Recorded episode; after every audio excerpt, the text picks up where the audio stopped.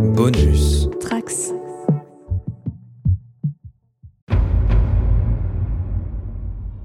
Bonjour à tous, c'est Guigui pour le coin pop. Alors encore une fois, nous allons parler de Millennium, mais cette fois-ci, c'est la dernière fois. En effet, nous allons parler de la saison 3 qui... euh, imaginez qu'il existe un dictionnaire des expressions pour les séries télé. Eh bien, je suis certain qu'à la définition la saison de trop, il y aurait une belle photo de Millennium. To whom this may concern, this will affect, This was not a naturally occurring phenomenon. the final chance to repent I'm not gonna let them win. has arrived. I need to know who killed her mommy. Doesn't make sense to me. You are done here. I will kill you, I swear. I need an answer. Unforked wind. The final series of Millennium. Bonjour Aurélien, comment ça va depuis la dernière fois Salut Guillaume, bah écoute, ça va très bien, merci, et toi T'as- Comme d'habitude, hein, moi on parle de Millennium, je suis ravi. L'anniversaire des 25 ans est passé, euh, donc bon, bah, évidemment, peu de personnes savent encore ce qu'est Millennium, donc on est là pour leur expliquer, euh, pour leur euh, présenter cette série trop méconnue. Et puis c'est vrai qu'ils vont avoir du mal à la découvrir parce que pour le moment elle est en streaming nulle part, mais moi je fais régulièrement des mails à certaines plateformes pour leur suggérer que ça serait bien quand même qu'ils puissent récupérer les droits pour la mettre à disposition de tout le monde, parce que c'est vraiment une série qui mérite d'être vue, même si on va parler principalement dans ce podcast de, euh, bah, de la saison 3 euh, avec Pacom, mais avant ça, comme t'étais pas là la dernière fois, je voulais te demander qu'est-ce que toi t'avais pensé de cette saison 2 euh, qui avait été reprise par Glenn Morgan et James Wong et qui partait complètement dans une autre direction qui était euh, il y a quasiment plus de tueurs en série et là on est plus dans du mystique, dans de la fin du monde et dans un, des univers de secte un peu. Moi j'avais adoré ça, hein. clairement. Déjà je suis, je, suis, preneur de Morgan et Wong en général dans X-Files, j'étais assez fan de leur travail. Et c'est vrai que ce qu'ils ont fait sur la saison 2 de Millennium, c'était audacieux parce que voilà, la saison 1 avait pas foncièrement euh, cartonné, donc il, y avait une nécessité de, changer un peu, le, un peu la donne. Et ils ont, opté pour quelque chose de- d'extrême, un changement assez extrême. Et en même temps c'était assez logique, enfin parce que euh, c'est vrai que Millennium, vu son titre, euh, traite forcément des peurs millénaristes et je pense que le peut-être que le, le, le tueur en série c'était presque réducteur finalement. Donc ils ont ouvert à quelque chose effectivement de, de plus mystique, euh, un peu plus surnaturel éventuellement. Mais il y a aussi beaucoup plus d'humour noir dans mon dans mon souvenir. Je, moi je me souviens de de, ouais, de ouais. bonnes barres de rire devant devant la saison 2. Alors bon c'est quand même pas la série la, la, la plus polante du monde hein, mais euh, mais c'est vrai qu'il y, a- il y a cette patte euh, notamment avec Darren euh, Morgan. Euh, et donc moi j'avais vraiment adoré cette saison là parce que effectivement elle creusait en fait le- elle creusait quelque chose. C'est-à-dire que euh, je trouve que elle permettait à Millennium de, de voir son horizon s'élargir, de confirmer en fait euh, ses qualités d'écriture, ses qualités de, de jeu. Elle confirmait toute, euh, toute l'empathie qu'on pouvait avoir pour Frank Black. Elle confirmait tout ça en fait. Et elle proposait euh, plein d'autres choses euh, nouvelles. Et moi j'aime toujours ça quand on me propose des choses nouvelles. Euh, je trouve que c'est toujours euh, courageux de la part d'une équipe de série de se remettre en question et de tenter des choses. Et là pour le coup ils ont tenté beaucoup de choses. Et moi j'avais vraiment vraiment, je trouve que c'est une, saison très réussie. Et c'est ce qui fait sans peut-être que Millennium euh, on s'en souvient autant aujourd'hui, c'est parce que cette saison 2 a été vraiment euh, tellement singulière.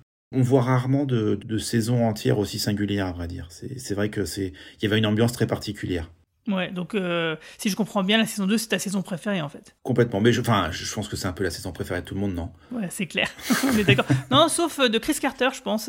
Ah bah après ça c'est le problème c'est qu'il faut savoir ce qu'il veut Chris Carter c'est-à-dire qu'il donne enfin il il donne un peu les clés alors je sais pas si c'est contraint et forcé mais il donne un peu les clés à quelqu'un Euh, après il faut assumer derrière euh, et, et je, je pense qu'au final euh, 25 ans après à mon avis il doit- il doit avoir suffisamment de recul pour apprécier ce qui a été fait parce que c'est vrai que c'est quand tu tu- quand tu disais qu'il y avait plus de plus trop de serial killer et c'est vrai que ça, allait de l'attaque de chiens au virus enfin dès le début de la saison en fait euh, on bascule dans complètement autre chose en fait donc euh, c'est vrai que l'ADN de la série est à mon sens euh, respecté, mais ça va beaucoup plus loin et je, trou- je trouve que c'est admirable de, proposer ça, surtout qu'en plus c'est bien fait.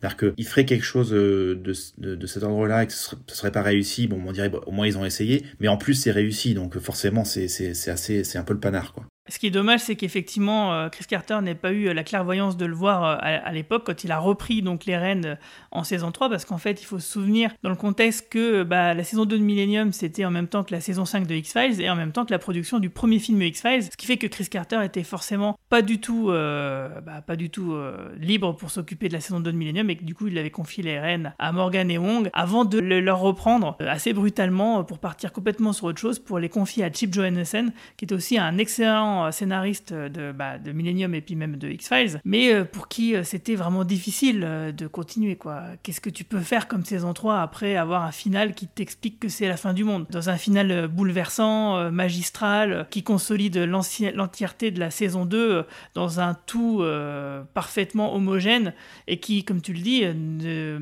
ne dénature pas pour autant la saison 1 et au contraire, elle, elle s'appuie sur la saison 1 pour être ce qu'elle est ce qui ne sera pas du tout être le cas de la saison 3, hein, comme on, va un petit peu en, discuter. Mais avant ça, je voudrais qu'on fasse un petit point sur euh, Lance Henriksen, puisque euh, bah, c'est quand même l'acteur euh, qui joue Frank Black et qu'on adore et qui a vraiment, qui porte presque la série euh, sur ses épaules euh, à lui tout seul, parce que comme tu le disais dans le premier podcast, bah, c'est grâce au personnage qu'on arrive à être autant impliqué euh, malgré le fait que ce soit concept des tueurs, en série de la semaine dans la saison 1, mais c'est aussi du coup bah, forcément l'acting de, de l'acteur qui fait que bah, le personnage, on arrive aussi bien à le, cerner et aussi bien à s'y attacher. Donc euh, Lance Henriksen, il est né en, le 5 mai 1940 à New York, il a donc 81 ans actuellement. Et très tôt dans sa jeunesse, bah, il a voulu devenir acteur, ce qui était un peu galère pour lui parce que finalement en fait il est euh, illettré du coup, euh, il avait du mal forcément à prendre ses rôles pour répéter. Donc il commence comme cascadeur. Il obtient malgré tout un rôle dans la pièce euh, Three Plays of the Sea. Euh,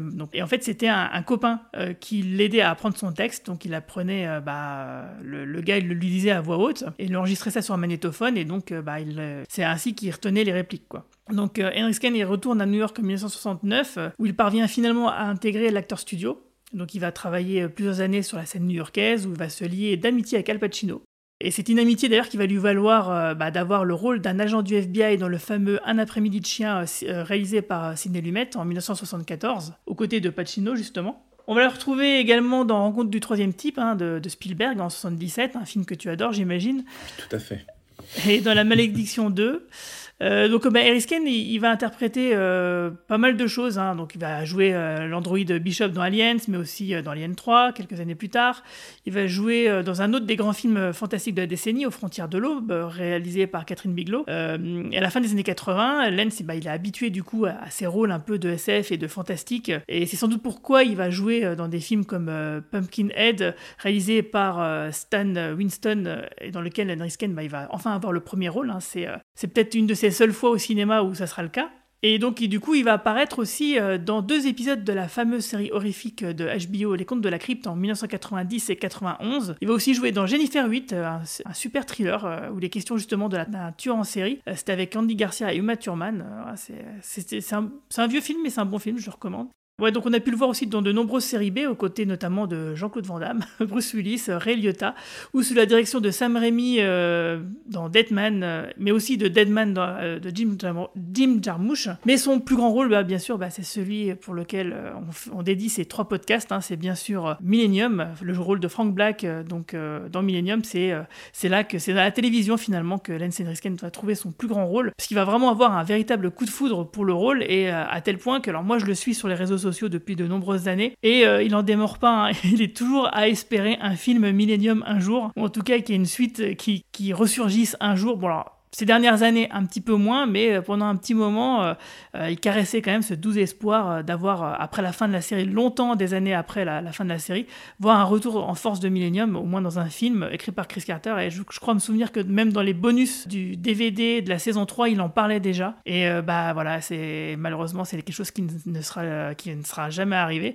et qui n'arrivera sans doute jamais. Même s'il ne faut jamais dire jamais que Hollywood, hein, on ne sait jamais, c'est clair. La série lui vaudra trois nominations Golden Globes. Et euh, il fera aussi euh, l'acteur dans le pilote de Archrim, la troisième série de Chris Carter, qui, aura, qui sera encore plus malheureuse que, Millennium, puisqu'elle n'aura duré que 9 épisodes, malgré euh, sa très grande qualité. C'est aussi une, grande déception, Archrim, d'avoir été annulé si tôt, parce que je pense que ça aurait été une excellente série. Donc bah, depuis, il continue sa carrière cinématographique en apparaissant notamment bah, dans des quantités de séries B, hein, bien sûr, mais en jouant aussi notamment dans Scream 3 de Wes Craven en 2000 et Alien versus Predator en 2004, que j'ai bien aimé par sa seule présence en fait. C'est juste parce qu'il était dedans que j'ai plutôt bien aimé le film. Alors toi Aurélien, toi tu as carrément eu la chance de le rencontrer puisque à l'occasion d'un de, de, ses derniers rôles au cinéma, tu l'as interviewé pour Cinématiseur, est-ce que tu peux nous en parler? Tu sais c'est quoi son actualité récente? Alors, c'est en fait, je, je l'ai interviewé. Alors, malheureusement, je l'ai pas rencontré. Hein, j'ai fait l'interview au téléphone, euh, mais dont euh, la, la voix de, de Henriksen au téléphone, hein, c'est c'est déjà, c'est déjà tout un monde. Hein.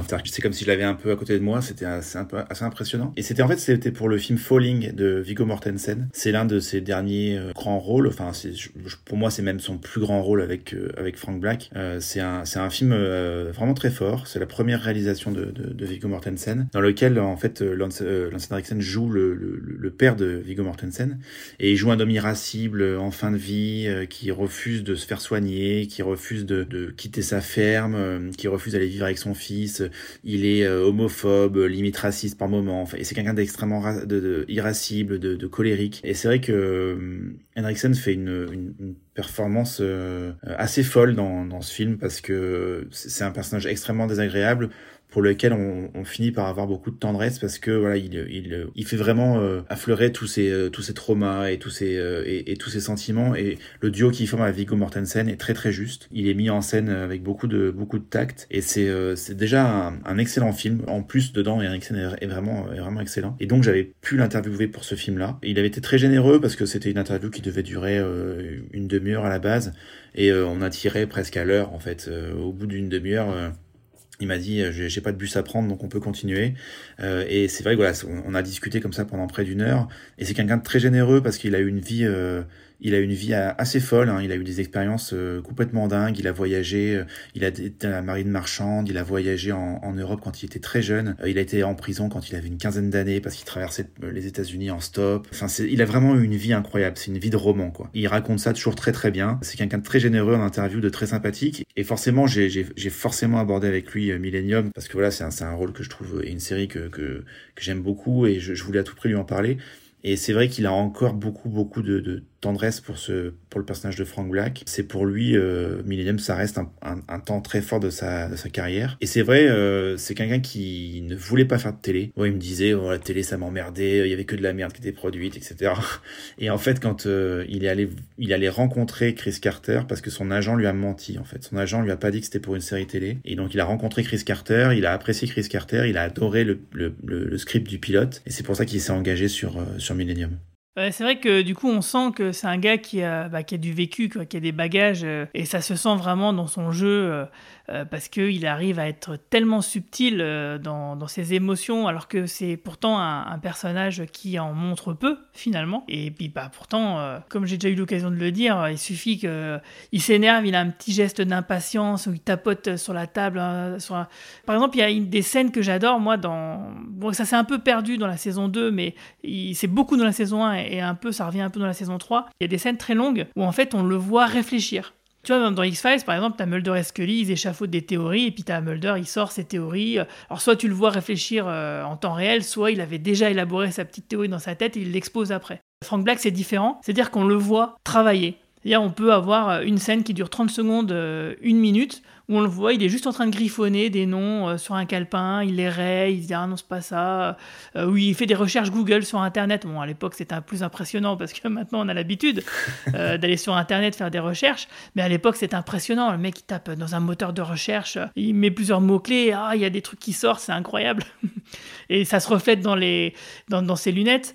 Euh, et on le voit réfléchir avec ses yeux, on, on sent qu'il réfléchit, qu'il pense à des trucs. Et, et donc voilà c'est des scènes où le mec il fait, il bosse il réfléchit, il se passe rien, il dit rien, puis voilà quoi. Et rien que ça, bah, ces scènes-là, moi je les trouvais plutôt passionnantes quoi. Et, en fait, tu te dis, un autre acteur, avec un autre acteur, c'est pas possible, ça, ça ne marcherait pas, ça serait chiant quoi. Et avec lui, c'est passionnant. J'aurais pu avoir des épisodes entiers où ne le voir que griffonner sur son calepin, ça me serait allé très bien, tu vois. Non, mais c'est vrai que t'as raison. En fait, euh, Frank Black, c'est un, un besogneux. C'est quelqu'un qui bosse et c'est quelqu'un qui, euh, qui a un don, effectivement. Mais euh, c'est pas le pas le mentaliste quoi. Le mentaliste, euh, il avait ce côté arrogant, un peu voilà, euh, un peu un, peu je m'en foutiste. Alors que voilà, Frank Black, lui, c'est un bosseur quoi. C'est un besogneux. Et c'est vrai que ces, ces scènes où on le voit travailler étaient assez agréables parce que c'était de, de la pure ambiance. On avait l'impression d'un peu d'être avec lui. On avait l'impression de de de, Il était de dans son bureau, dans son sous-sol, Ouais. ouais. Ouais. Et ça, c'est vrai que là, là, pour le coup, la présence de l'acteur, elle est, elle est primordiale parce que euh, c'est vrai qu'un acteur que c'est- toujours les, les choses les plus simples qui sont souvent difficiles à jouer. Je, je pense, par exemple, je, je veux même pas imaginer la difficulté que ça doit être de marcher à l'écran. C'est un geste tout naturel et en fait, euh, devoir retranscrire le naturel, c'est- toujours très difficile. Et, et ce genre de, de, de scène où euh, effectivement il est devant son ordinateur où il griffonne sur un carnet, il faut vraiment que l'acteur arrive à, à incarner ça vraiment, euh, c'est au sens premier du terme. Et là-dessus, il est très fort. Et puis, en plus, il a, il a vraiment une gueule, Henriksen. C'est-à-dire que c'est quelqu'un qui a, il a des traits anguleux, des traits un peu marqués. Euh, c'est ce, côté, il a un regard très profond, très, euh, très intense. Et ça, pour le coup, pour un personnage pareil, c'est du pain béni parce que, en fait, euh, il y a, y a presque un décalage entre cette apparence euh, presque dure et ce qu'il montre en fait au quotidien en tant qu'homme. Euh, voilà, quelqu'un de très empathique, de, de très doux, de très compréhensif. Et voilà, et ça, c'est, ça, ça, ça fait le sel du personnage. Je pense que effectivement, c'était vraiment un, un acteur comme lui et donc du coup comme lui, c'était vraiment lui qui, qui devait incarner ce personnage parce que en fait, ce, ce- ce- cette différence entre cette douceur et ce, ce physique un peu plus marqué euh, donne vraiment du sel au personnage, je trouve. Ouais, ouais, complètement.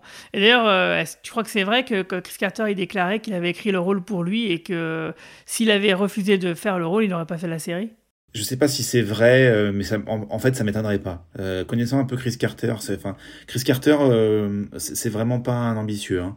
On peut le voir, hein, c'est quelqu'un qui, bon, il, travaille pas beaucoup, il travaille pas souvent, et je pense qu'il fait les choses qui l'importent. Et à mon avis, effectivement, je, c'est un truc, je, je, je veux bien le croire quand il le dit, en tout cas.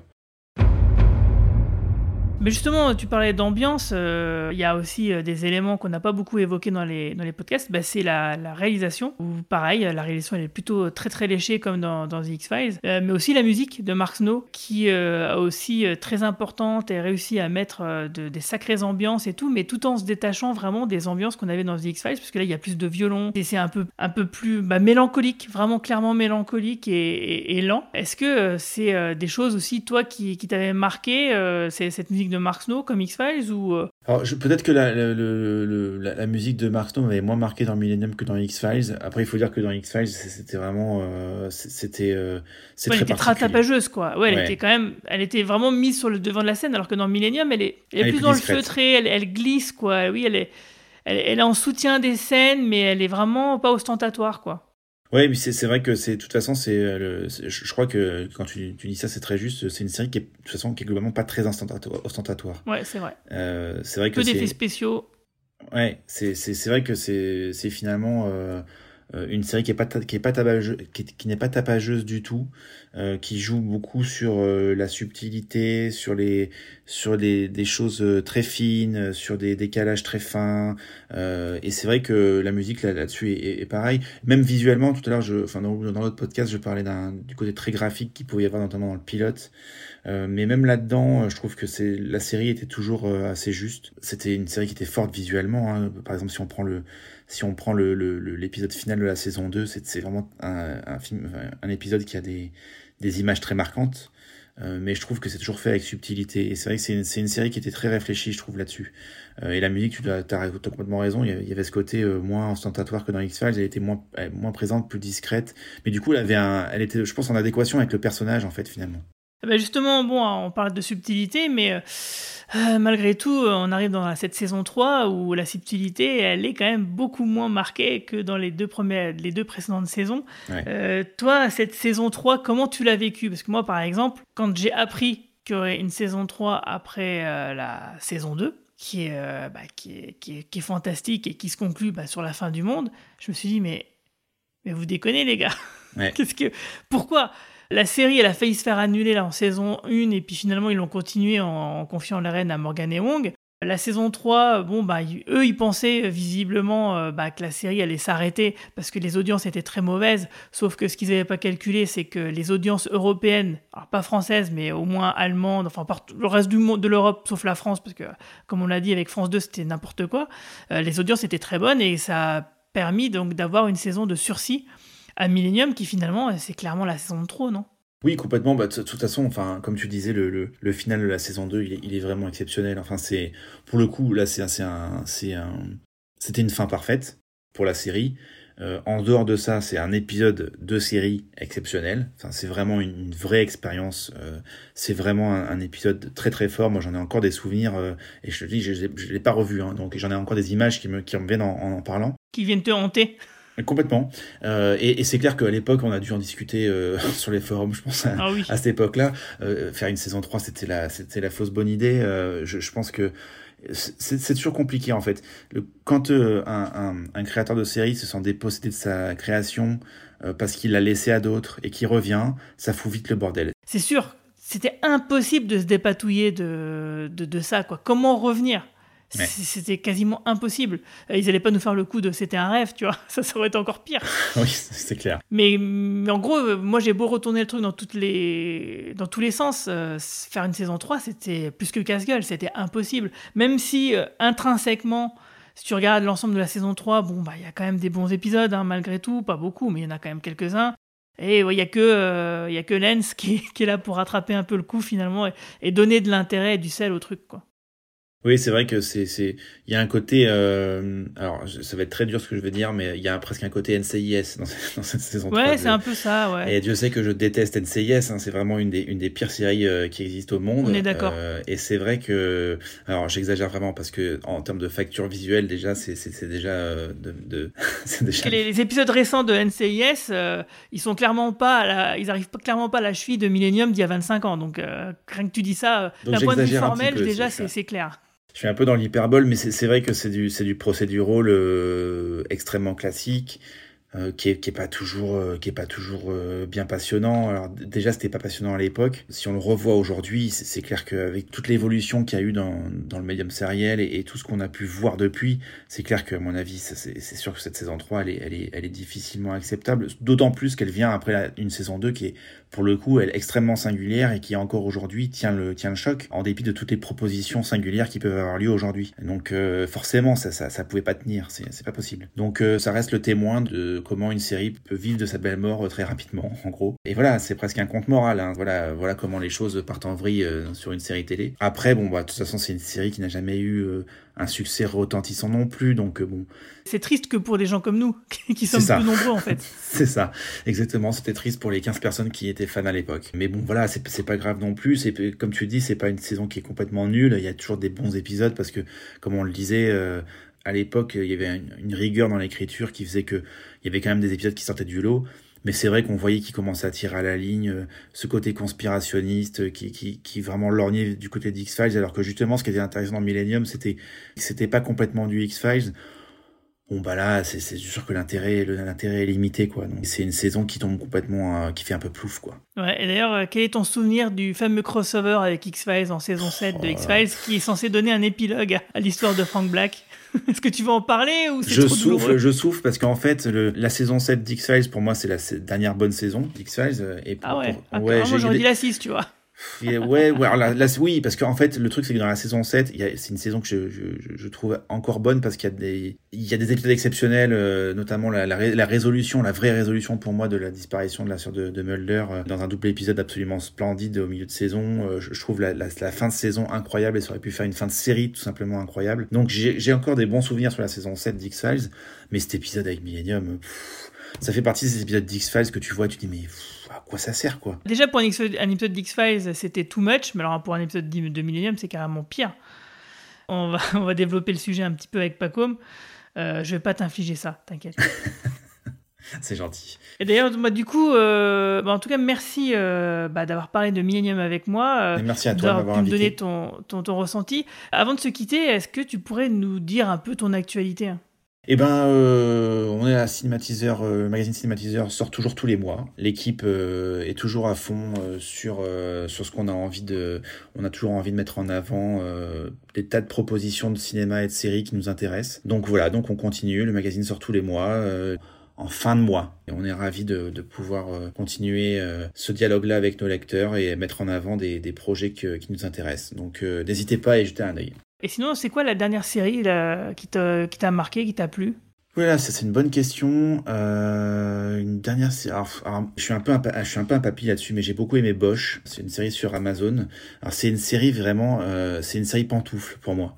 C'est-à-dire que c'est vraiment du, euh, de la série policière écrite comme les vieux polars des années 50, mais j'ai trouvé que c'était euh, c'était toujours au poil.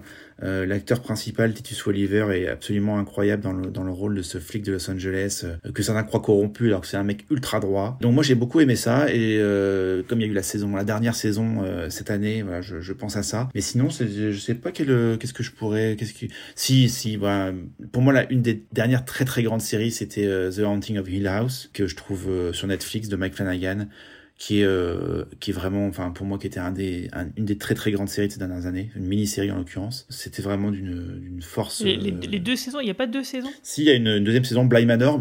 J'aime beaucoup Bly Manor, mais pour moi, Hill House est vraiment, euh, est vraiment euh, ouais. au-dessus. Ouais, c'est, vraiment quelque chose de, Ouais, c'était sympa, ouais. Ouais, j'ai trouvé ça vraiment très fort. Après, il y a toujours plein de plein de séries bien, mais c'est vrai que c'est celle-là qui m'a qui m'a vraiment marqué récemment. Ok, et si je te dis que pour les 30 ans de X-Files, je vais m'amuser à faire comme pour Millennium des podcasts euh, sur euh, chacune des saisons, est-ce que tu serais partant? Oh, mais j'en suis je suis carrément partant, oui. Alors là, sans problème, alors, vraiment avec grand avec grand plaisir même. On en rediscutera l'année prochaine. Pas de souci, c'est cool. Allez, salut Salut. Salut Pacom, comment ça va depuis la dernière fois? Très bien. Voilà, donc on est ensemble pour ce dernier podcast sur Millennium. Donc euh, comme on le disait le, le mois dernier, bon bah la saison 2 de, de Millennium aurait dû être la fin de la série Ah parce oui. que quand même ça se termine sur une des meilleures histoires de fin du monde qui existent. Oui. Et puis bah la saison 3 elle existe.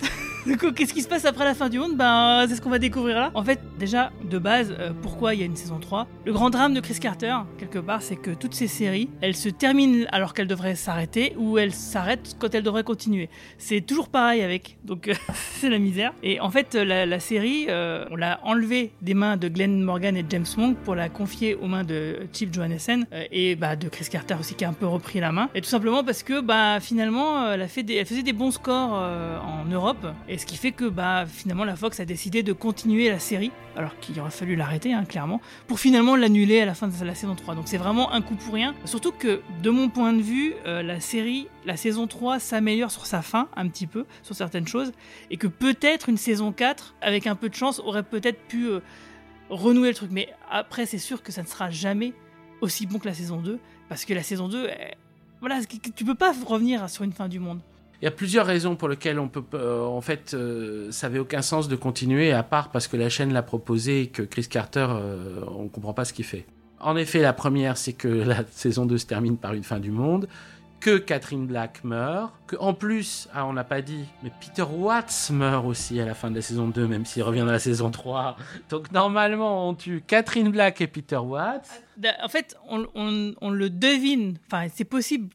Il est agressé en tout cas. Et d'ailleurs, et ce qui est intéressant, euh, je sais pas si tu l'as noté, c'est que la- l'acteur qui joue le membre de Millennium qui accueille Peter Watts à la fin de la saison 2 est le même personnage qui était un danger pour Frank Black dans l'épisode des coques. Oui, Quand oui, il y a le cliffhanger où Frank Black se pointe avec un gun, justement, ce qui lui arrive jamais. Parce Oui, que oui. euh, là, on sent que c'est. Et donc, du coup, on sait que ce membre-là de Millennium, bah, c'est pas un... c'est pas un gentil, quoi. ça va pas le faire. Euh, Non seulement il y a ça, il y a cette fin, mais surtout, on est arrivé au bout de la logique de la série. C'est-à-dire que on a identifié Millennium comme la source du mal qu'ils veulent enrayer. On a identifié les prophéties comme un programme. Et donc, en gros, toute la mystique du Millennium est une politique. À partir de ce moment-là, on peut plus que proposer des réitérations. Et la saison 3, parmi tous ses défauts, il y a celui d'être réitérative dans ce qu'elle propose. Donc, euh, rabâcheuse. On a compris que Millennium, c'était des salauds. euh, merci. euh. Non, et puis il y a aussi ce- cette idée que la saison 2 euh, était radicalement différente de la première, mais elle s'appuyait sur la première. Oui. C'était une prolongation, une évolution, peut-être pas évidente, mais en tout cas logique et naturelle. La saison 3, c'est, ça retconne plein de choses. Ça revient en arrière, euh, ça, ça, c'est, en contradiction avec les choses qui nous, ont, qui nous sont montrées, qui nous ont été dites précédemment. Donc c'est ce qui fait que oui, effectivement, ça va pas du tout. Mais sans queue ni tête sur un mode pas sympa.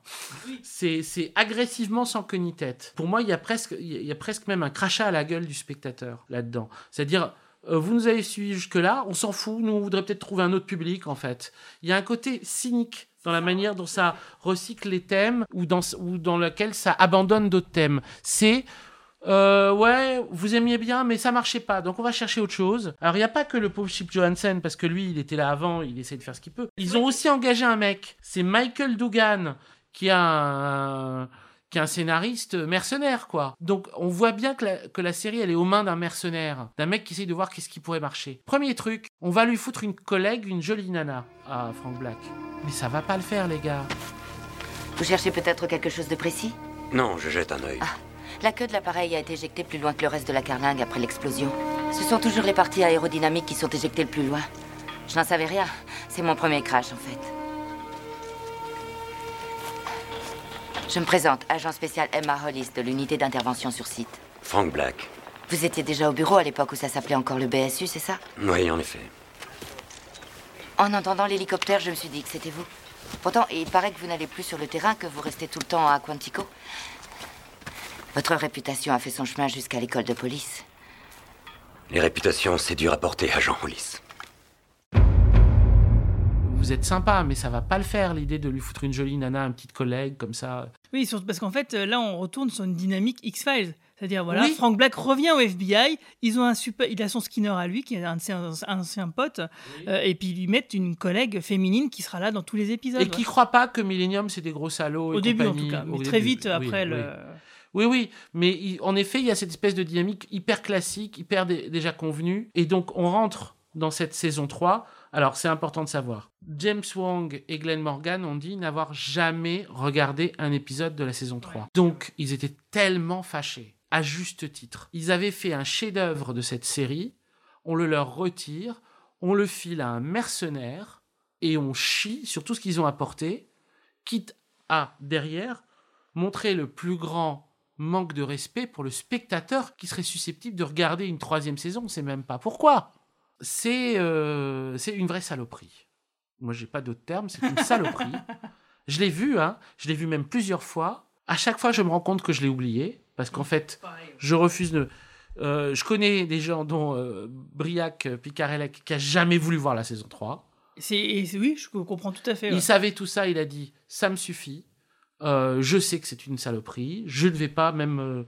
Je veux pas gâcher euh, mon plaisir. Alors c'est, c'est dommage parce que dans cette saison 3, il y a quand même des bons épisodes qui, d'une manière détachée, tu vois, genre en, tant- en tant que petit récit, en tant que petite enquête, auraient été intéressants s'ils avaient été... euh, Imaginons que le final de la saison 2 se passe à la saison 3, par exemple. Oui, bien Tu sûr. vois, et que c'est soit Glenn Morgan et James Bond qui soient euh, showrunners de la Oui, saison oui. 3. Il y a des, quand même des épisodes, veux dire, qui sont pas nuls, qui sont bien. Non, mais si tu vas par là, tu dis ouais, imaginons que David Lynch réalisé saison 3, euh, ça serait pas mal. Oui, d'accord. Oui, mais c'est d'autre chose, c'est-à-dire. Oui, tout à fait. ouais, mais ce que je veux dire, c'est Là, que on a un truc qui est là et qui est pas ça.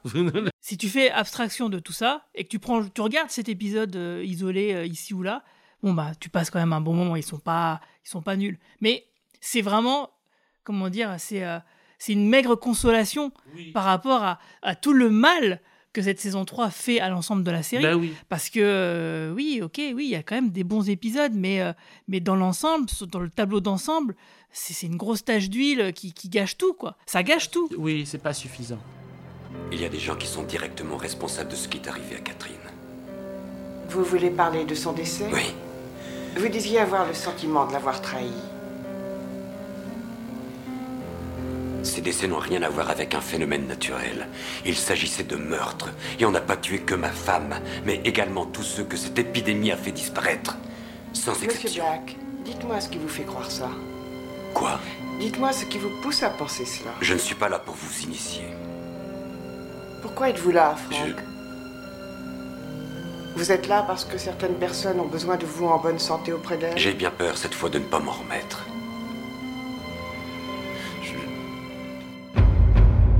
Et ça démarre, on peut vraiment euh, simplement pitcher Le, le début de la le saison début 3. de la saison C'est- 3. ah, c'est le pire. Je crois que c'est. Ah, c'est le, c'est le, Ah, c'est le pire, euh, c'est le pire pilote de réouverture de saison que j'ai jamais vu. Et là, on sent bien que les mecs, ils ont voulu faire une sorte de X-Files bis à ce moment-là. Et moi, j'étais atterré. Je me souviens quand j'ai vu cet épisode-là sur France 2, j'étais. euh, pff, ah, je- je- pour moi, c'était pas possible, quoi. Donc c'est un épisode double qui s'appelle The Innocence Exegesis. Je sais pas en français, tu vas nous le dire. Les Euh, Innocents. tout Les simplement. Innocents. Et le- la deuxième partie, c'est Exégèse. Alors, c'est une honte, parce que d'abord, Les Innocents, c'est le titre d'un film qui est absolument formidable, euh, inspiré de, du Tour d'écrou d'Henry James. Et l'exégèse, c'est une pratique noble. Alors que, que ces beaux titres soient utilisés pour des épisodes pareils, c'est très aberrant. Et donc, Frank Black, Alors, le premier truc, vraiment, mais c'est, effarant. Donc, le premier truc, c'est que le virus en question n'a pas tué l'humanité, on s'en doute, donc, puisque ça, la série continue. L'épidémie, elle a fait 70 victimes. Seulement 70 victimes. Seulement 70 victimes. Donc, du coup, les radios à la fin de la saison 2, euh, c'était il- juste euh, dans sa tête. Non, non, c'est justifié vite fait par euh, oh là là, euh, il y a eu des morts et tout. Puis du coup, il y a une panique qui a été créée parce qu'après, on voit des flashbacks, on voit Gibble House, je sais pas pourquoi, qui est avec des militaires de l'armée en combinaison, en scaphandre et tout. Hop, et puis qui croise Jordan qui est toute barbouillée debout, enfin qui est toute sale, etc. Oui, c'est et c'est à ce moment qu'ils la retrouvent et disent oui, alors en fait, il y a eu plus de, de victimes de la panique générale à cause du virus que du virus lui-même. Je fais, bon, euh, je veux bien, mais enfin, Ouais, euh, ouais, quand ouais. même, euh, et pour justifier, effectivement, euh, bah, ces, ces- ces- ces appels radio euh, qu'on entendait la- dans le final de la saison 2, c'est extrêmement tiré par les cheveux, quoi. Très. Et donc, en plus, on quitte Seattle, on sait pas pourquoi, mais Frank Black Il veut aller en Virginie, ouais. va en. Virginie, et donc il est à Falls Church. Et là, on lui adjoint une nouvelle sparring partner, Emma Hollis. Alors, Emma Hollis, pourquoi pas? C'est pas un mauvais personnage, mais c'est pas un bon personnage non plus, dans le sens où elle est extrêmement fade et stéréotypée. L'actrice est excellente, par contre. Ça, euh, franchement, et j'ai regretté de ne pas l'avoir vue ailleurs, parce que j'ai l'impression que sa carrière n'a pas du tout décollé. Du coup, peut-être que Millennium, ça n'a pas... l'a plombé. Ça l'a plombé, ouais. Parce que oui... euh, Bravo, les gars. Nous, on n'aime pas la saison 3 de Millennium, mais oui, euh, l'ensemble de l'humanité n'aime pas la saison 3 de Millennium. Et et je pense que même Chris Carter se rend compte maintenant, avec le recul, que peut-être il a fait une connerie à ce moment-là, quoi. Il serait temps. Et donc, là, l'enquête, extraordinaire, il y a un crash d'avion qui est commis par deux femmes présentes à bord. Et les deux femmes, en fait, ont fait ce crash d'avion pour sauver la fille de l'une d'entre elles, qui est inscrite dans la liste des passagers, mais qui n'est pas montée dans l'avion. Voilà, pour faire croire à sa mort, pour que Faire les... croire à sa mort. pour que le groupe Millennium, qui serait l'antagoniste, n'ait pas à la chercher pour la buter, puisqu'il penserait qu'elle est déjà morte. Est-ce qu'il fallait tuer 300 personnes dans un crash d'avion pour cacher un enfant? Est-ce qu'il n'y a pas d'autre méthode quand on veut échapper à des tueurs? Et en plus de ça, ça fait écho à un truc que je trouve ridicule du film X-Files également, qui est de on va faire un attentat pour cacher des macabées qui ont des preuves, enfin qui ont un matériel extraterrestre en eux. C'est. Mais les mecs, vous les brûlez dans un coin, qu'est-ce que vous faites chier à- C'est complètement ridicule. Ah non, mais c'est non mais c'est lunaire. Et du coup, cette saison 3, elle arrive après ce film-là. Et donc, du coup, tu te dis, oui, non, mais ouais, Chris Carter, là, faut arrêter, là, les gars, vous déconnez. Il y a des limites à ce qu'on accepte dans la fiction. Et on accepte difficilement dans la fiction que pour cacher un enfant qui est pas sur l'avion, qu'on a inscrit comme passager de l'avion, on fait un détournement et on fait un crash de cet avion. C'est complètement ouf. Et en plus de ça, à ce moment, dans, c'est dans cet épisode-là qu'apparaît ce qu'on imagine être un membre de Millennium, qui est un tueur à gages sans pitié, qu'on voit plusieurs fois dans la saison, et qu'on ne sait pas d'où il sort. et qui a les, qui a les mêmes euh, caractéristiques que le tueur dans X-Files. euh, qui peut Oui, oui, oui, oui, oui. On ne sait pas si c'est dans la tête de, de ses victimes ou si c'est réel, mais effectivement, il peut changer d'apparence Il peut changer d'apparence. C'est un personnage qui s'appelle Mo- Mobius, je crois, qui est une fausse bonne idée. Ouais, une, une très fausse bonne idée, euh, parce que... Parce qu'il ressemble un peu à Frank Black. Ouais, petit c'est vrai, il y a un petit peu, un petit peu. Oui, Donc vrai, on veut lui créer un antagoniste. Un peu Sauf que c'est un personnage qui parle pas, qu'on sait rien, qui on s'en fout, qui est juste un tueur. Mais ça suggère l'idée que, par exemple, des démons ont infiltré Millennium. C'est c'est pareil, c'est pas, c'est pas du tout, c'est pas du tout euh, intéressant, quoi. C'est pas du tout. Enfin, c'est nul, parce que de toute façon, ça, cette saison 3, elle va nulle part. De toute façon. Et ce que cette fille, qui est donc médium et qui peut représenter un danger pour Millennium, ce qu'elle sait sur Millennium, c'est dit à la fin, et c'est supposé nous, nous, nous, nous faire très peur. Elle peut voir que les grands gens du groupe Millennium veulent la fin du monde. Mais on sait pas comment, on sait pas pourquoi. Mais on le savait déjà, par contre. par contre, ça, on le savait déjà. Donc, euh, s'ils veulent la tuer pour ça, bah les gars. Et euh, attends, et c'est même pire parce qu'il y a un autre épisode qui, base, qui est extrêmement basé sur le même principe, qui est Ossement. Quelques épisodes seulement plus tard, où en fait Franck enquête sur euh, un vieil homme qui révèle des détails intrigants sur des corps découverts dans une fosse commune, dont une ancienne membre de- du groupe Millennium qu'on avait vu en saison 2, euh, qui jouait par CCH Ponder, qu'on a vu dans plein de séries, qui est une actrice fantastique. D'ailleurs, qu'on avait vu pourtant excommuniée de Millennium en, fin- en milieu de saison 2 dans le fameux épisode avec la main de Saint-Sébastien. Tout à fait, Et on- oui. Du coup, là, c'est pareil, ça redconne des trucs, on comprend pas du tout Oui, de quoi il est comment- question. comment elle comment elle Et en gros, pointe. le mec, l'idée, c'est le mec, il est capable de voir des trucs que les autres ne voient pas parce qu'il recoupe plein d'informations sur des journaux, etc., etc. Et du coup, c'est un danger pour Millennium parce qu'il est susceptible de dévoiler leur plan. Donc c'est le même, la, la même histoire, quoi. Alors parce que le- euh, le- la fausse euh, piste, la fausse bonne piste de cette saison-là, c'est que Millennium est un danger pour l'humanité parce qu'ils veulent, ils veulent la fin du monde ou le contrôle de l'humanité, les deux, puis voire même avoir genre des super soldats ou n'importe quelle connerie quoi, enfin tous les trucs de contrôle quoi. C'est une espèce de MK Ultra en plus dedans euh, Millennium, c'est-à-dire que ils ont ils ont fait des tests psychologiques, euh, enfin, c'est la bouillie et il faut surtout pas que les gens le sachent. Mais nous qui arrivons deux saisons après que Millennium on en ait parlé en long, en large, en travers, et que dans la saison 2, bon, on est vraiment euh, épuisé l'idée que Millennium, société secrète existant depuis euh, le début de l'humanité, euh, parcouru par des groupes multiples et variés, et finalement arrivant à un point où ils veulent le contrôle et ils sont exactement le contraire de ce qu'ils voulaient au début, et ça nous impressionne pas du tout, quoi. Ah bah, c'est pas du tout, c'est pas du tout mystérieux. Oui, c'est on fait sur place. C'est exactement. C'est à chaque fois, c'est on le sait déjà. Le, le seul truc vraiment bien de cette saison 3, c'est l'interprétation de Lance Henriksen, qui est en, en homme euh, mis euh, à bout, qui a perdu sa femme, euh, qui se bat pour garder euh, sa santé mentale pour sa fille. Voilà, c'est le parcours et, et surtout l'interprétation plus que le parcours, parce que euh, je me souviens que l'acteur n'était pas content de la direction que prenait la série à ce Du moment-là. tout. Il fait ce qu'il peut, quoi. Oui, il fait ce qu'il peut, mais il le fait bien. Là, euh, enfin, en gros, euh, il reste dans cette saison 3 quelques-unes des qualités des deux autres, mais il y en a beaucoup qui sont partis, et il y a rien qui compense pour moi. Ah oui, y a rien qui... ah oui, non, ça c'est clair, il n'y a rien qui compense. Donc ça s'arrête là, quoi. C'est-à-dire, euh, en gros, les acteurs jouent toujours très bien, et on sent qu'il y a un mercenaire au boulot. C'est-à-dire que c'est plus du tout erratique. Et dans ce qui fait le charme, jusqu'au danger, hein, des épisodes euh, des séries de, de Chris Carter, et en particulier dans Millennium, c'est il va encore ailleurs, il part sur des, il, il part sur plein de fausses pistes, et tu, c'est un voyage. Et bon, tu sais pas où ça démarre, tu sais pas où ça finit, mais enfin, bon, t'acceptes. Là, t'as des idées qui sont stupides, mais on essaye de te les mettre en place de façon très carrée. Ouais, tout à fait. Et D'ailleurs, euh, c'est bien que tu dis ça parce que le troisième épisode, suite donc à, à celui que tu as décrit, euh, ceux qui survivront, euh, Franck et Emma enquêtent sur une affaire de fusillade dans une école. Et en fait, c'est quoi? C'est des mecs qui ont peur du bug de l'an 2000. Ah là là là là là là. Et c'est écrit par Chris Carter et Frank Spotnitz, hein, celui-là. Ah, c'est euh, cet épisode. Ils je ont me suis- aucune excuse. Et là, du coup, et quand tu le regardes encore maintenant, c'est encore plus drôle, du coup. Parce que moi, je me souviens à l'époque, le foin qui avait été fait sur le bug de l'an 2000, mais quand même, les gars, on peut pas prendre ça au sérieux quand même. Non, non, c'est incroyable. C'est-à-dire que dans la saison 1, on avait, des, on avait un épisode extraordinaire sur le télémarketing.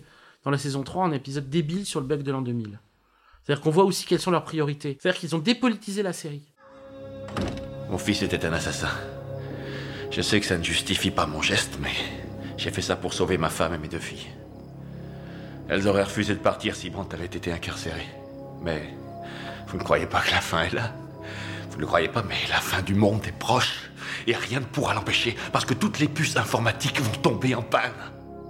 Je travaille sur ces puces. J'en ai moi-même créé plein. Nous ne pourrons pas régler le problème assez rapidement. Il n'y aura plus de banque. Il n'y aura plus de police. Les aéroports seront fermés. Le téléphone sera coupé. Il n'y aura plus de nourriture, plus d'essence, plus d'eau potable.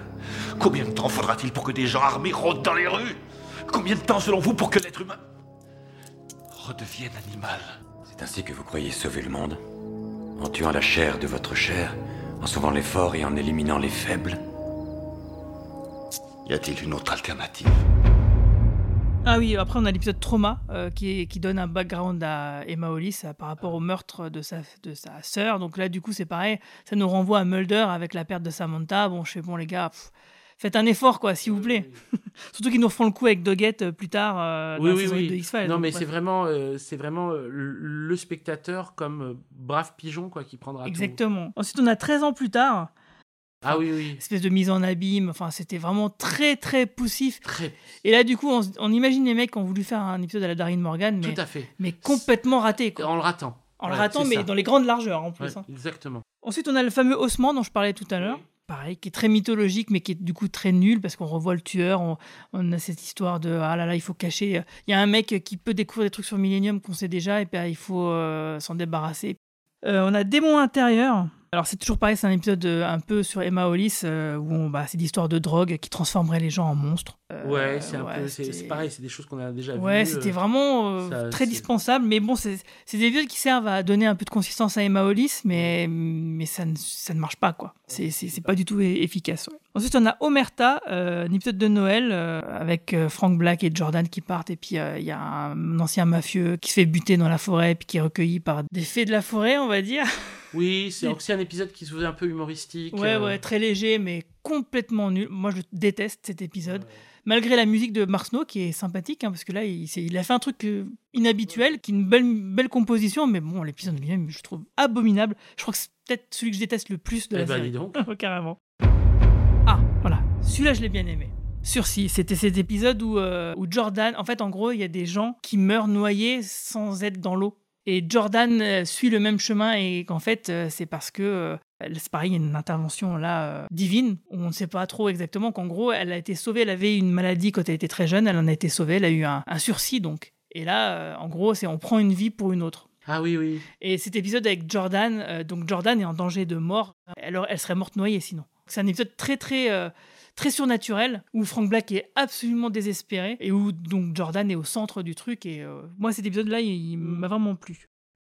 Ensuite, on a Lésion de guerre, Spike de Buffy, qui alors ça, il con- kidnappe une fille de Peter Watts parce qu'il veut révéler au monde que euh, le groupe Millennium a des implications dans la guerre du Golfe et euh, ce qui a causé des traumas pour lui. Enfin bref, donc c'est complètement nul. Complètement idiot. Complètement idiot. Complètement idiot, c'est encore des trucs du genre. Écoutez, Millennium, on a compris. euh, enfin, genre, c'est anecdotique. Complètement dans- dans le anecdotique, problème. tout à fait. Et c'est un épisode, c'est une sorte d'épisode, c'est euh, c'est le début parce qu'en fait, ce qu'ils essayent de faire dans saison 3, euh, entre, on n'en a pas parlé, mais entre Frank Black et Peter Watts, il faut quand même juste peut-être Oui, dire un mot oui, là-dessus. Peter Watts, on savait pas trop s'il était mort ou pas à la fin de la saison 2, mais enfin bon, on avait quand même l'impression qu'il s'était fait bien zigouiller par un main du Millennium. Il revient. Il revient encore plus croyant en Millennium que jamais, alors qu'il doutait à la fin de la saison 2. Ah, Juste avant de se faire euh, buter, il était là en train de dire Ouais, tu dois avoir raison, c'est des salauds, Et puis il, etc. il- il se préparait à partir euh, au vert avec Frank Black et sa famille. quoi. Exactement. Il à se barrer quoi. il, ça- il- il suivait son pote. Et là, en fait, il revient en super croyant de Millennium, genre débile, agressif, menaçant, prêt à tout. Euh, C'est devenu un antagoniste. c'est devenu un antagoniste, tête à claque. Et là, c'est un espèce d'épisode de tentative de rabibochage, puisque en fait, l'idée, c'est qu'ils vont essayer de faire un peu comme euh, en- dans la saison 2. Là, c'est est-ce que Black et euh, Peter vont pouvoir se rabibocher Pour sauver Euh, la fille de Peter Watts. Et là, c'est pour sauver la fille de Peter Watts. Ils se rabibochent momentanément. Ceci dit, alors, en dehors du fait que c'est effectivement c'est complètement nul et c'est complètement incohérent, contradictoire avec ce qui a précédé, le jeu entre Terry O'Quinn et Lance Henriksen, il est incroyable. Oui, On- on- ils on- essayent de sauver le truc, en effet. on sent que les acteurs, quand même, même si les mecs, ils, en, en coulisses, ils n'étaient pas pour la direction qu'on prenait, les mecs, ils, ils se sont donnés à fond. Ils se sont donnés à fond. On, on- on reconnaît ça. Ensuite, il y a le bruit de la mort. C'est Franck qui reçoit une mystérieuse cassette contenant du bruit blanc et euh, qui amène les gens à, à mourir un peu comme une hypnose. Un peu, c'est- pour moi, c'est un peu une redite de la sirène, cet Oui, tout épisode. à fait. Et je l'aime beaucoup parce qu'il est très bien réalisé et il y a des très belles scènes oniriques, notamment cette femme qui s'arrête. euh, Et ça se passe à Snoqualmie, avec Gibblehouse, en plus j'aime bien Gibblehouse. C'est ce pré-générique où cette nana, elle s'arrête. Au début, je croyais qu'il y avait un faux raccord, parce qu'elle elle roule, il n'y a pas de neige. Euh, à un moment donné, elle sort de la voiture, il y a de la neige. Enfin, il commence à neiger. Je me dis, oh tiens, c'est un faux. Au début, j'ai cru que c'était un faux raccord, tu vois. Problème de montage. Et en fait, non, pas du tout. C'est, euh, il y a une illusion qui est projetée sur elle. Et petit à petit, la, la, la route se transforme en rivière glacée qui va se briser sous ses pieds. Donc, un effet vraiment euh, super réussi, euh, super ambiance, etc. Puis on retrouve donc les belles forêts de Twin Peaks, euh, ce qui participe bien sûr à, à une super ambiance.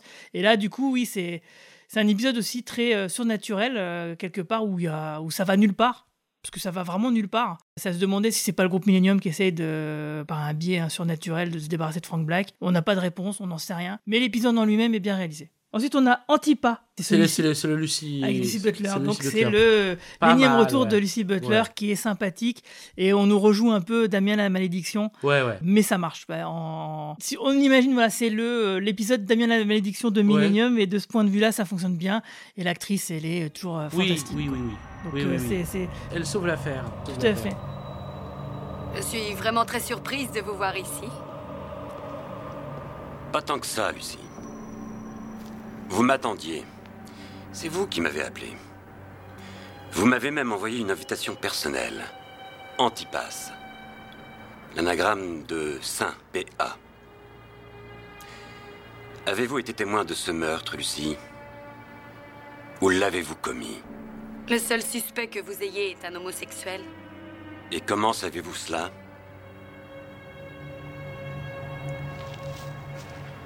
Tu vas rentrer comme une grande et dire à maman et papa de ne pas s'inquiéter.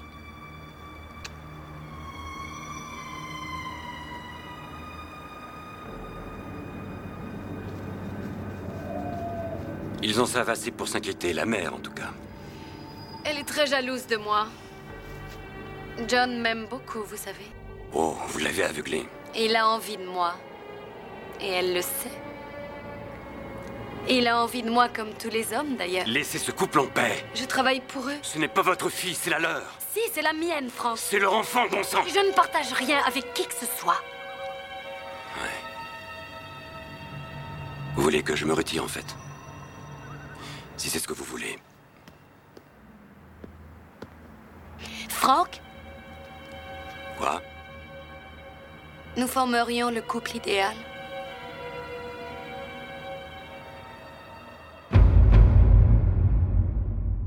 Ensuite, on a Matryoshka. Ah oui, alors là, épisode super euh, mythologique euh, où on apprend que euh, le groupe Millennium utilise la fille d'un savant qui elle-même est savante pour faire des expériences très cheloues sur la nature du mal au niveau des. ouais, c'est- complètement nul. En gros, je vais, je vous la faire courte. C'est C'est tellement débile. En gros, la nature humaine, elle, est palpable et en gros, ils essayent de l'extirper de, de l'humain. euh, ça donne des histoires. Enfin, ça- c'est- il y a une conséquence à ça, etc. Donc, ils font des expériences là-dessus. En gros, c'est euh, comme dans Star Trek, le Captain Kirk, quand il y a un problème de téléporteur, il y a le mauvais Captain Kirk, il y a le gentil Captain Kirk, et ils essayent de faire ça, quoi, le plus sérieusement du monde. Donc, euh, dans Star Trek, ça marche parce que bon, bah, c'est Star Trek, quoi. Mais là, les gars, faut arrêter, quoi. C'est pas possible. C'est complètement idiot. Et en plus de ça, c'est une idée qui est reprise, en tout cas qui est sous-entendue dans le final de la saison 3. Ensuite, on a Forcer le destin. C'est un épisode sur une, euh, une femme juive qui, se- qui a un enfant qui va se faire kidnapper, on- à qui on va voler l'enfant. Parce que voilà, c'est euh, une, pareil, une secte euh, qui, euh, qui croit que cet enfant euh, bah, est très important pour eux, pour ce qu'ils ont à faire. Donc, ouais, c'est- c'est, j'ai trouvé ça très très poussif. Enfin, ça allait pas du tout. Par contre, encore un épisode que j'aime bien. Ça fait trois, le troisième.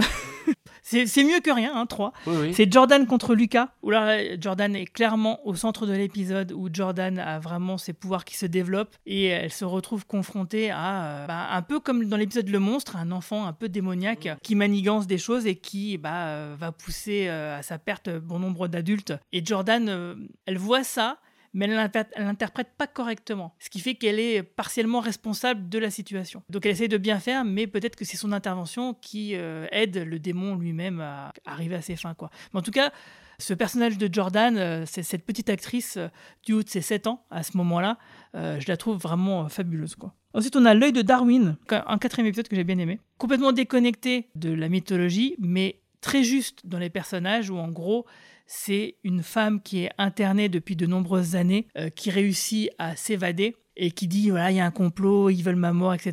Et elle arrive, elle arrive à arrêter et retourner un, agent de police qui va finalement l'aider. Et, euh, tout de suite, il y a Emma euh, qui est à fond, qui se dit oui, le groupe Millennium est sûrement impliqué. Enfin, il y a une histoire de conspirationnisme, etc., etc. Et en fait, c'est pas du tout ça, quoi. Et il y a un beau, je trouve qu'il y a un beau retournement parce que pendant un moment, le, le spectateur est à se dire comme tous les épisodes précédents, oui, le groupe Millennium, il a impliqué ici, il a impliqué là, il a impliqué partout, il fait tout et n'importe quoi. Et là, on nous fait croire que c'est le cas. Enfin, Emma pense que c'est le cas.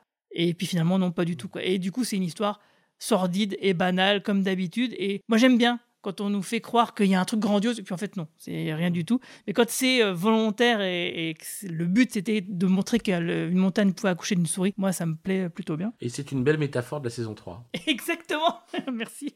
Et euh, par contre, on a aussi une belle, euh, une belle bande-son qui, qui, qui fonctionne bien, mais tu as raison, c'est une belle métaphore de cette saison 3.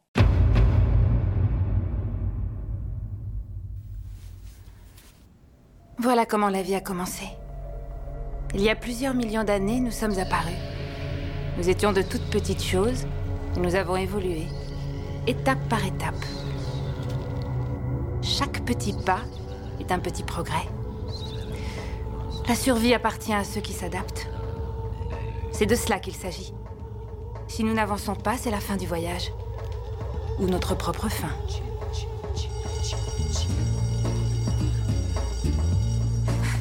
Tout commence dans une goutte de transpiration.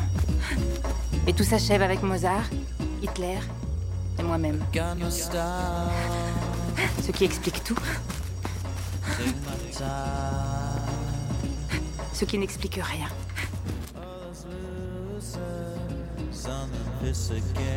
Tout n'évolue pas. Certaines choses déclinent. Certains êtres s'arrêtent quand d'autres s'épanouissent. Et puis il y a les imprévus. Comme les yeux. Charles Darwin a étudié de près l'œil, l'iris, le cristallin, la rétine. Comment toutes ces petites choses peuvent-elles se développer dans l'isolement? Si nous les séparons, elles deviennent inutiles. Alors quand et comment l'œil devient-il œil? Tout simplement par accident. Il arrive comme ça, nous n'en savons pas plus. Un jour nous sommes aveugles et le lendemain nous voyons. Comme les dinosaures. Seigneurs de la Terre pendant des millions d'années. Jusqu'à ce qu'une énorme météorite frappe la planète et les fasse disparaître.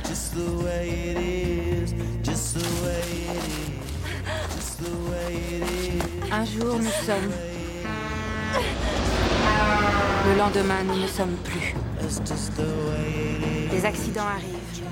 C'est ça la vie. Arrêtez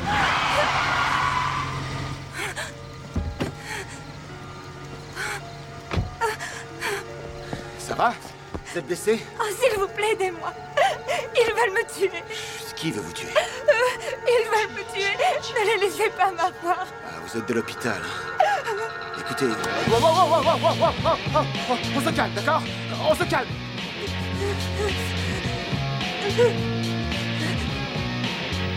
Mais moi, ce que je veux savoir, à tout prix, c'est ce qui provoque les accidents. Il y a forcément un facteur favorable à l'accident. Il y a forcément quelque chose ou quelqu'un.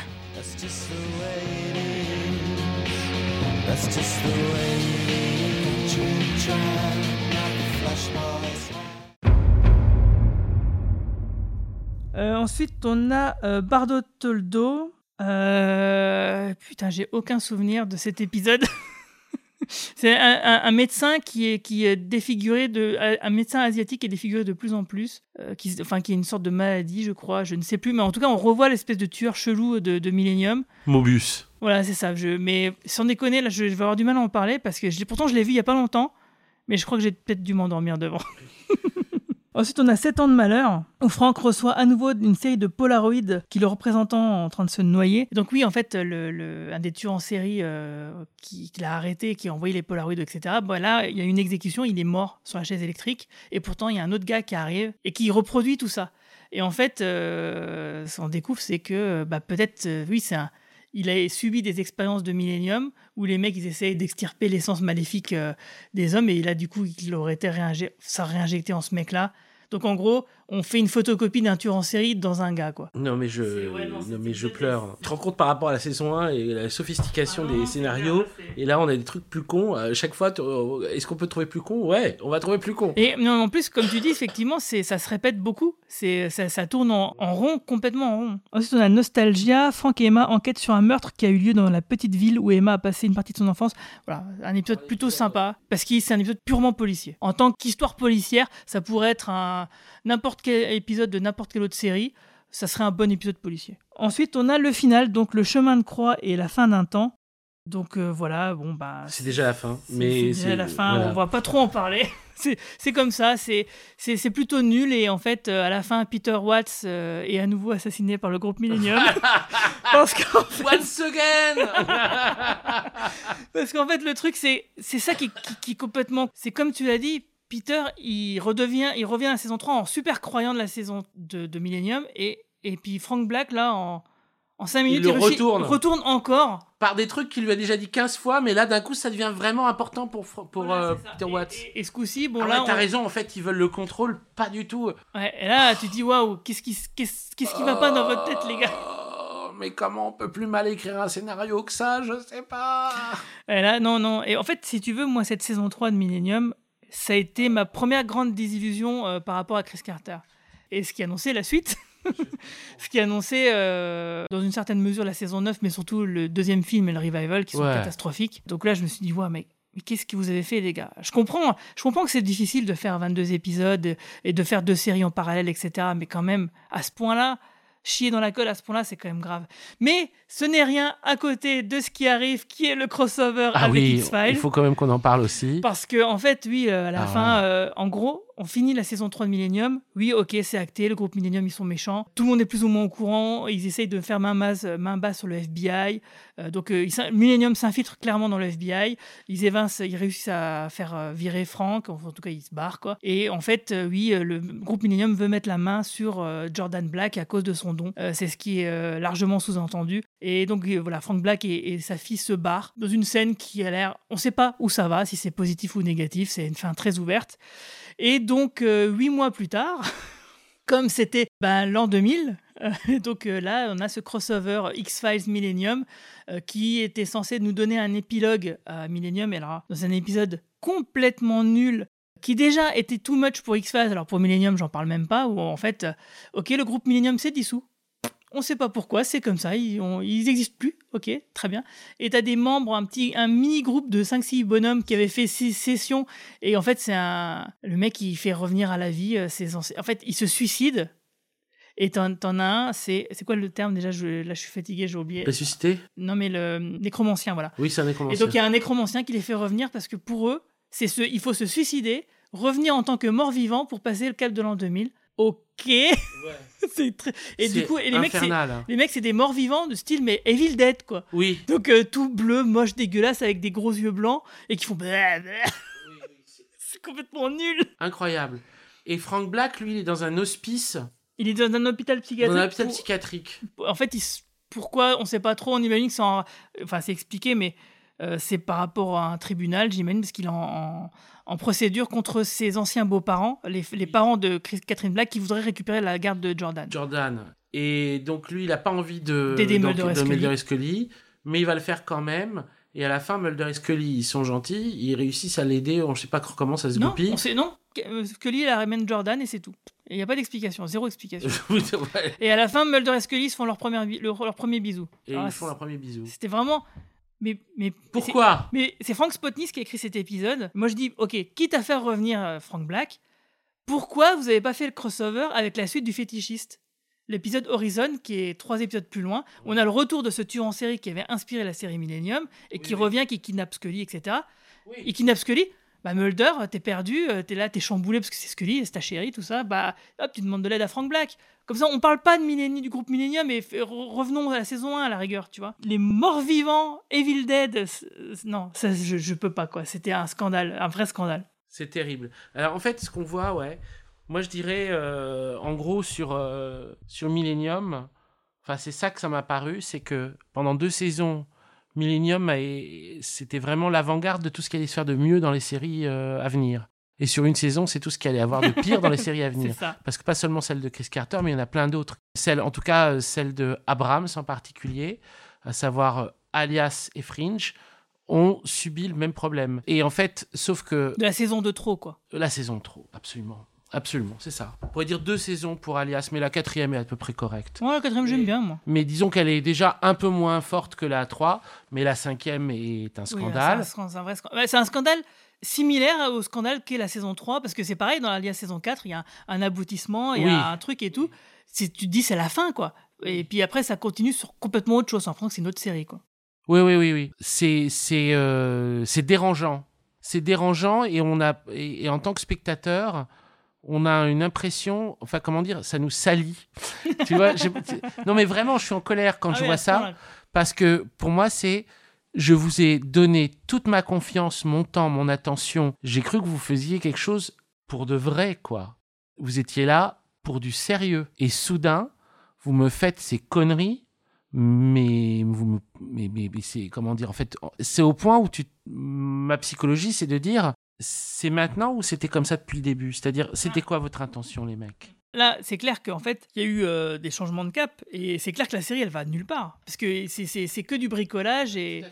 et en fait euh, à l'époque de Chris Carter on ne parlait pas de showrunners Après, on c'est venu très tardivement ce terme de showrunners. Mais on peut dire c'est la question du changement de showrunners dans une série. Dans le cas des séries d'Abrams, c'est à chaque fois qu'il a un autre boulot à donner à Kurtzman et Orchi. Genre, je fais un film, donc vous arrêtez la série, vous êtes avec moi sur mon film, j'ai besoin de vous. Ah ouais, mais on bossait. Non, c'est pas grave, on mettra deux clowns. Et c'est ce qui s'est passé sur Alias et sur Fringe. Et c'est le plus grave, c'est sur Fringe. Pour moi, le plus grave, c'est vraiment sur Fringe. C'est-à-dire que autant sur Alias ou sur Millennium, je peux les revoir en me disant la dernière saison, on s'en bat les couilles. Mais Fringe, je sais pas comment ça a fait, ça a réussi à déteindre sur l'ensemble. C'est parce que c'est parce que pour la raison simple que Alias, la fin de la saison 4 et Millennium, la fin de la saison 2 Sont sont des des, fins. fins parfaites. Sont des fins, c'est des fins. Oui. C'est plus que des fins, c'est des fins réussies. Pour Tu moi, pour moi, Alias saison 4, c'était une fin géniale. Bon, je ne vais pas faire l'analyse d'Alias saison 4, en plus ça fait longtemps que je l'ai pas vu, mais je me souviens qu'à l'époque, je m'étais dit, waouh, à tous les niveaux, tous les trucs ouverts, toutes les thématiques sont conclues d'une manière surprenante et euh, c'est un vrai aboutissement. Et, et Millennium, bah, c'est la, la meilleure, le meilleur exemple, parce que bon, bah, qu'est-ce que tu veux faire de plus que la fin du monde? Tandis que Fringe, ils avaient pas de finale. Et c'est pour ça que dans X-Files, je suis frustré de la même manière. Oui, oui, oui, oui, oui. Parce qu'il n'y a pas de vraie fin dans X-Files, putain de merde. Il n'y a pas un moment où tu peux dire, bon, bah, en fait, la série s'arrête là, et ce qui suit, bah, c'est les salopards. On, on entend, on s'en fout. Oui, oui, c'est les salopards qui ont voulu faire de l'argent dessus, qui ont voulu tirer le, tirer le fil euh, tant qu'ils ont pu. euh. Tu vois, par exemple, si la saison 3 de Twin Peaks avait été pourrie, on aurait pu se dire, bah, il n'y a pas de Bien saison sûr. 3 de Twin Peaks, puisque la- le final de la saison 2 est incroyable. Ah, mais de toute façon, bien sûr, et on- non seulement ça, mais euh, il y avait déjà plein de gens qui psychologiquement s'étaient préparés à ça. Je connaissais plein de gens qui avaient dit, euh, Euh, mais euh, on verra la saison 3, mais de toute façon, moi je suis déjà content avec ce que j'ai. tu sais, j'ai pas besoin. Moi, c'est pour ça que j'attendais, euh, au contraire, euh, bah, les nouvelles saisons de X-Files, parce que je veux cette putain de fin, quoi. Et maintenant, je suis, tellement dégoûté que j'en ai plus rien à foutre. Parce que euh, comment tu peux faire. Le dernier épisode de la saison 11 est une catastrophe incommensurable. Et pour moi, c'est, je comprends pas, je vois pas comment c'est possible. Euh, à moins d'annuler, d'effacer cet épisode et de redconner, euh, c'est, c'est impossible. Alors, pour ce qui concerne Millennium, je pense qu'il y a quelque chose d'intéressant malgré tout dans cet échec, on va dire de la saison 3, parce que ça recoupe le sujet. C'est-à-dire que Millennium est devenue aussi mauvaise que la société dont elle parle. Dans le sens où Millennium est une société euh, qui on peut imaginer comme euh, christianisme du début, ou quoi, enfin, est par- est partie d'une bonne volonté. Ouais, ouais, je vois. Et à un moment, avec le temps, ça s'est transformé en le contraire de ce que c'était. Et Millennium, on peut dire, il y a un truc comme ça. Il y a un truc qui, ra- qui, recoupe finalement tout le problématique de l'écriture du texte sacré. Et en général, même de l'histoire humaine. C'est-à-dire que il y a un moment où on identifie les choses. Quand elles sont trop bien identifiées, il faut s'arrêter. Parce qu'après, ça, tout se dégrade. Il y a une dégradation de par l'identification. Millennium avait identifié son sujet lentement. Son sujet, c'était la façon dont les, les, humains partent d'un point de départ et finissent par arriver au contraire de ce qu'ils avaient euh, prévu. Et on parle de prophétie, mais en réalité, c'est un programme. Ils avaient trouvé. La saison 2, c'était clos, ils avaient trouvé. Après, s'ils continuent, en fait, c'est pas. euh, la série, c'est plus. euh, comment dire. euh, le spectateur ne la suit plus en tant que Frank Black. Il la subit comme s'il subissait Millennium. C'est-à-dire qu'en gros, la série devient aussi pourrie que Millennium. Elle ne cesse d'identifier du mal. Elle fait de l'identification de mal, elle fait de l'identification de mal. Et Frank Black devient, même si l'acteur est bon, devient un personnage de plus en plus inintéressant. Parce que, euh, en gros, bah, c'est une sorte de sous-David Vincent. Il les a vus, Oui, c'est ouais, t'as raison, c'est ça. Ouais. Il est isolé, il essaye de convaincre les gens, mais en fait, Millennium, c'est des salopards. Bon, il le savait déjà saison 2, il agissait pas comme ça, quoi. Bon, là, ils ont tué sa femme. Ouais, c'est euh, quand même, oui, c'est un, il y a un cap qui a été franchi, quoi. Mais en gros, euh, ça devient ce truc un peu embarrassant et un peu ridicule d'un personnage qui s'identifie, qui s'identifie à une représentation du bien. Parce que Frank Black, c'était un mec qui jugeait pas. Le Frank Black de saison 3, il ressemble pas tellement au Frank Black d'avant. La saison 3, c'est un flic, quoi. C'est un flic qui mène des enquêtes et qui en plus qui sait qu'il y a le mal. Et le mal, c'est Millennium. Donc, il a perdu tout son charme. Et en plus de ça, il y a un, autre truc qu'on n'a pas dit, qui, qui aussi euh, m'a mis extrêmement en colère euh, au début de cette saison 3, c'est Lara Mintz, on n'entend- on n'en parle plus. Elle, on la quitte internée euh, dans notre hôpital C'est psychiatrique. pour ça que je t'ai dit au début, je dis. euh, tu croyais qu'elle était morte, ouais. Oui, mais ouais. non, en fait, non, en elle est fait, elle n'est pas mais- morte. Et en fait, ok, à la rigueur, on ne revoit plus le personnage. Mais on en parle. Comment Elle s'est sacrifiée, quoi. Elle s'est sacrifiée pour que. Pour que Jordan puisse vivre. Je veux dire, waouh elle- Ça aurait été tellement génial de la revoir au moins, tu vois. Mais bon, quelque part, c'est bien parce que ça, ça permet de couper le cordon. On se dit, voilà, saison 3, c'est nul. Et puis comme ça, c'est marrant. On passe à autre chose. Euh, la présence de Lara Mine, ça aurait donné encore une sixième raison de, de défendre la saison 3. tu ne l'as pas. C'est ça, c'est ça, exactement. Non, mais surtout, une, euh, ça aurait euh, donné envie d'avoir une saison 4 pour essayer de voir s'il y a moyen. Mais bon, tu te dis, oui, non, ça, ça, ça sera Bah, encore S'il pire. y a une saison 4, euh, ils trouveront peut-être un moyen de faire ressusciter encore une fois Peter Watt. Ah oui, bah Ouais, oui. Finalement, j'étais pas mort, j'étais juste tombé. Comme l'homme à la cigarette, hein.